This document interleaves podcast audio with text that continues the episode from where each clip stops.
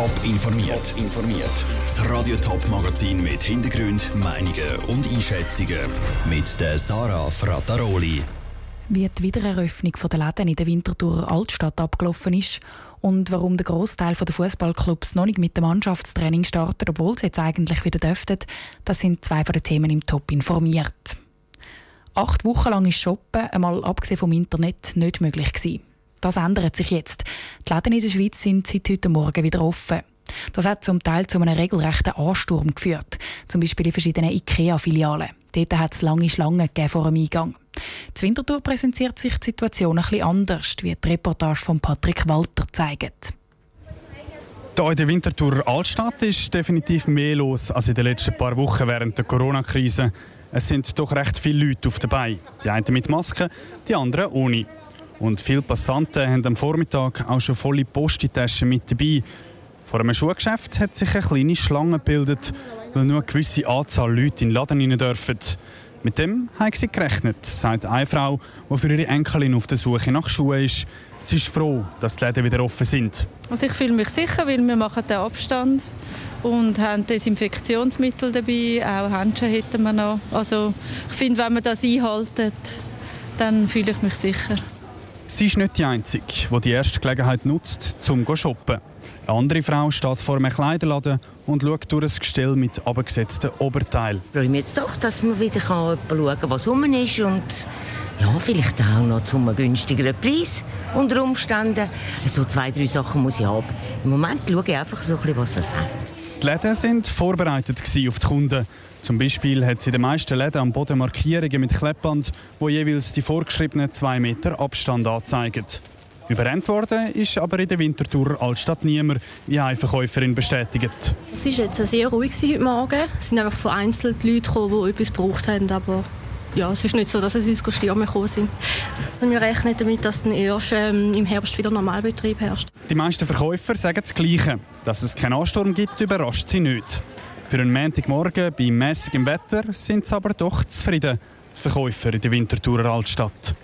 Der Patrick Walter aus der Winterthurer Altstadt. Nicht nur die Läden sind heute wieder aufgegangen, auch die Schüler hocken ab heute wieder in den Klassenzimmern und der öffentliche Verkehr läuft wieder im normalen Takt. Und auch im Spitzensport kommt Normalität langsam wieder zurück.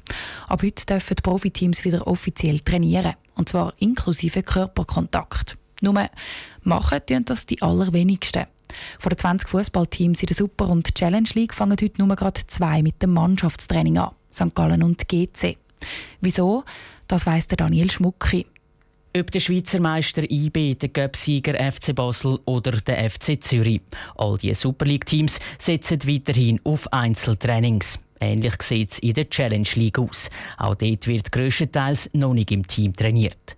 Der Grund dafür ist ligaübergreifend der gleiche. Wenn Clubs heute wieder mit dem Mannschaftstraining anfangen, hätten sie keinen Anspruch mehr auf Kurzarbeit und würden so noch mehr Geld verlieren. Das ist aber nicht der einzige Grund, stellt der Geschäftsführer vom FC Wil, der Benjamin Fust, klar. Die Saison geht frühestens am 19. Juni wieder los. Wir hätten sehr lange Vorbereitung, die so nicht unbedingt nötig ist. Es wäre sehr schwer, zum die Spannung hochzuhalten über die lange Zeit durch. Und wir sind einfach der Meinung, wenn wir definitiv Bescheid wissen, Ende Mai, dass es dann noch lange uns optimal vorzubereiten. Ein weiterer Grund ist, dass im Moment überhaupt noch nicht klar ist, ob in der Schweiz bald wieder geshootet wird. Der Bundesrat hat zwar angekündigt, dass Geisterspiele wieder möglich sind. Ob das Clubs und Liga überhaupt wollen, wird aber erst Ende Monat entschieden. Trotz dieser Unsicherheit haben heute nicht nur der Super League-Leader St. Gallen, sondern auch der Challenge League-Verein GC wieder mit dem Mannschaftstraining losgelegt. Und zwar aus einem einfachen Grund, sagt der GC-Sprecher Adrian Fitscherin. Die Möglichkeit besteht tatsächlich, dass man für Katze auf ein Schlusszeichen trainiert, aber wir gehen davon aus, dass die Meisterschaft kann ab Mitte Juni wieder gespielt werden und das gewisse Risiko, ja, für das können wir gerne ein, um eben, wenn es so weit wäre, damit GC dann in Sachen Vorbereitung die bestmögliche gemacht hat.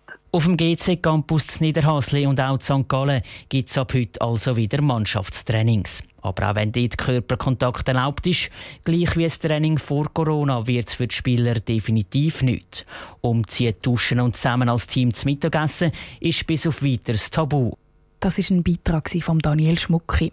Ein Schritt weiter als die Schweiz ist das Nachbarland Deutschland. Dort wird schon länger wieder trainiert.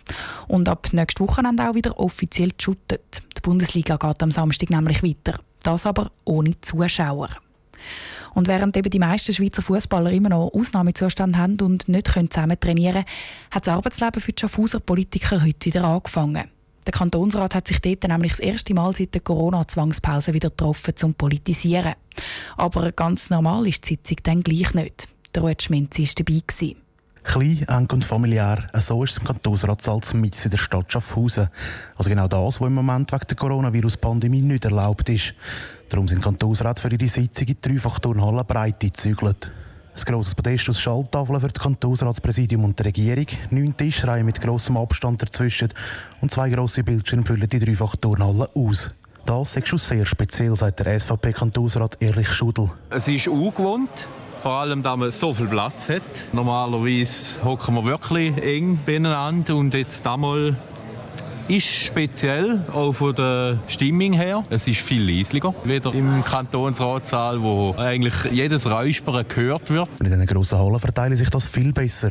Grösser Unterschied zum Kantonsratssaal stricht auch der Roland Müller von den Grünen raus. Grundsätzlich finde ich es positiv, dass wir unsere Arbeit wieder aufnehmen. Wir haben eine Verpflichtung und das ist das Wesentliche. Aber es ist schon sehr groß. Ja. Die Wege sind weiter, man sitzt weiter auseinander. Oder wenn man da die Tribüne da sieht sie ja, groß aus. Die Verpflichtung haben sie gegenüber der Bevölkerung. Die Pause sei jetzt schon sehr lang gewesen, weil beispielsweise im Kanton Zürich das Parlament schon seit bald einem Monat wieder zusammenkommt.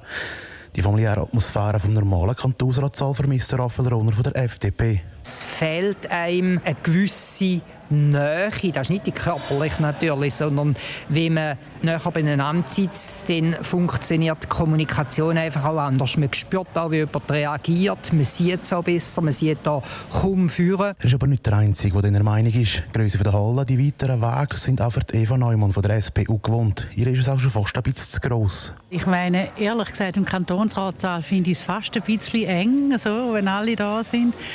Da ist natürlich das andere Extrem, oder? Aber ich denke, wir schulden da der jetzigen Situation und müssen das Beste daraus machen. Und genau das unterstreichen auch die anderen Kantonsräte. Es ist jetzt wichtig, dass sie die Geschäfte wieder beraten und abstimmen Der Beitrag von Ruud Schmenzi.